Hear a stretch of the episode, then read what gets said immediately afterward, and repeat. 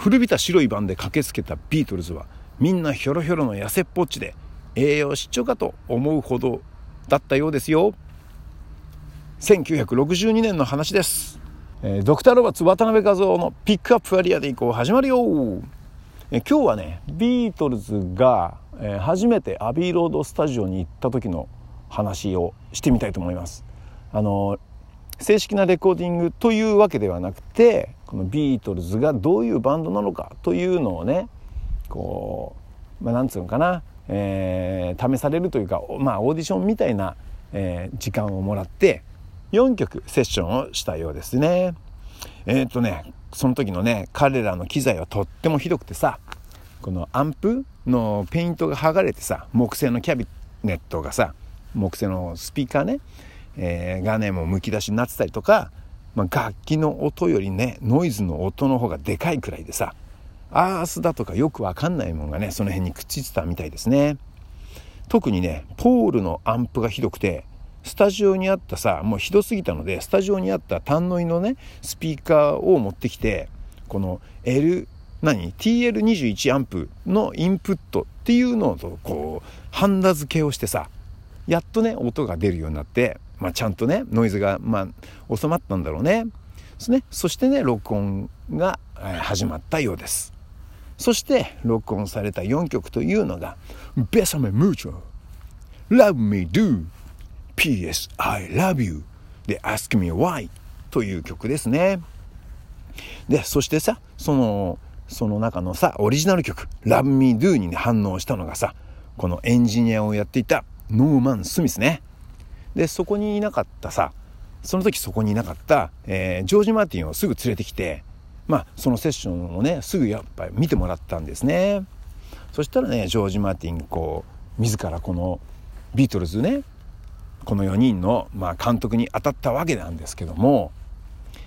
まあそしてその4曲取り終わって、まあ、セッションがね終わって気が抜けたのかスタジオの隅っこに固まってたビートルズね。その4人ね。だからジョージ・マーティンはさトークバックでさミキシミキシングルームまあ録音するとこと音を出すとことこのミックスをする部屋っていうのはこうガラスでこう隔たれていて違うところにあるんですけどもそのミキシングルームにねこうトークバックで呼びつけたんですね。みんな来なって。でそしてさ、えー、いろんなことをこうレコーディングについレコーディングのことについてこうジョージ・マーティンがメンバーにこう教えていくわけなんですね。この録音用で使うマイクとステージ用でのマイクとではね音を音を拾う角度がね違うんだよとかさもしさこうレコーディングアーティストになりたいと思っているならね今のその彼らの、えー、その機材をどうするべきかとかさ、まあ、ずっと話をね、えー、していたんですねジョージ・マーティンがこうビートルズにねだけどさ彼らはね4人はねすっかりねだらけたまんまだったんですね。ジョン・レノンはねスピーカーに腰掛けてジョージ・ハリスンは床に座り込んでもう返事もしない。うなずきもしなかったようなんですね。そしたらさついにさ一生懸命お話をしてたジョージ・マーティンがねこう言ったんです。これだけさ時間を費やして話してんのになんか気に入んないことがあんのかい？4人はさこうしばらくもじもじしていたんですけどもついにねジョージ・ハリスンがね「うんあんたのネクタイが気に入らない」ってね言ったんですよ。すごいね。一番若手だよジョージ・ハリスン。言うねなかなか。ねそしたらねそれをきっかけにねみんながね急に打ち解け始めてもう冗談が飛び交い始めてさ。まあそれからね20分ぐらいね、えー、彼らのねジョークがねこう飛び交ったんだってさ。でねもうそしたらもう周りの人たちがもうそれにねつられてね笑う笑うもうすごくねあの受けたらしいですよ。ね、そしてあのメンバーとそこにいるスタッフがこう馴染んだと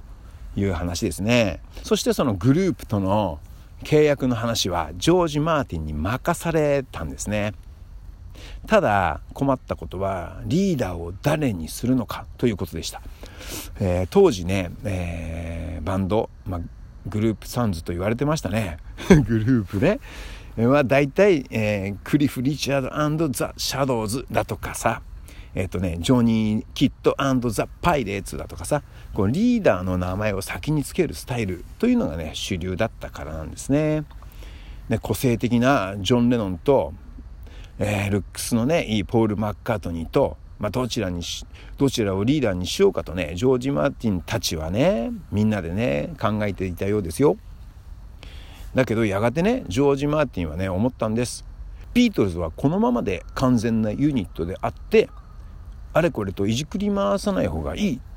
とね、えー、思ったようですよ。そして契約へと進みました。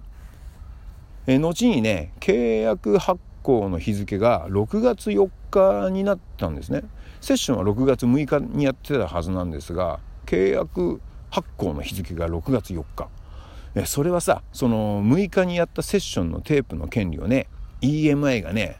えー、ちょっと得ようとしたのかもしれないという話が、えー、よく言われてます。えーとね、ビートルズがね、次にね、アビーロードスタジオをね、訪れたのは9月4日。えー、6月6日からだから3ヶ月だね。3ヶ月後。その間にさ、ドラムのピート・ペストはさ、追い出されちゃったんだよ。でね、新たにリンゴスターを迎えるためにメンバーが動き始めたという時期です。えー、っとね今日はこのビートルズのお話デビュー前のお話をねちょっとね皆さんにこうちょっと聞いてもらいたくて、えー、紹介しました。ということで、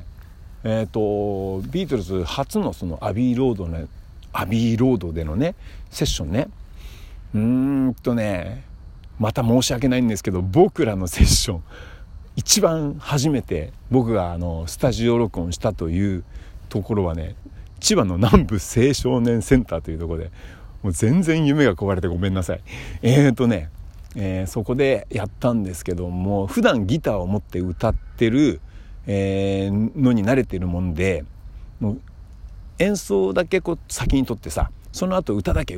えー、マイクに向かってギターを置いて歌うっていう、ね、歌だけ歌うっていうところがすごく慣れなくて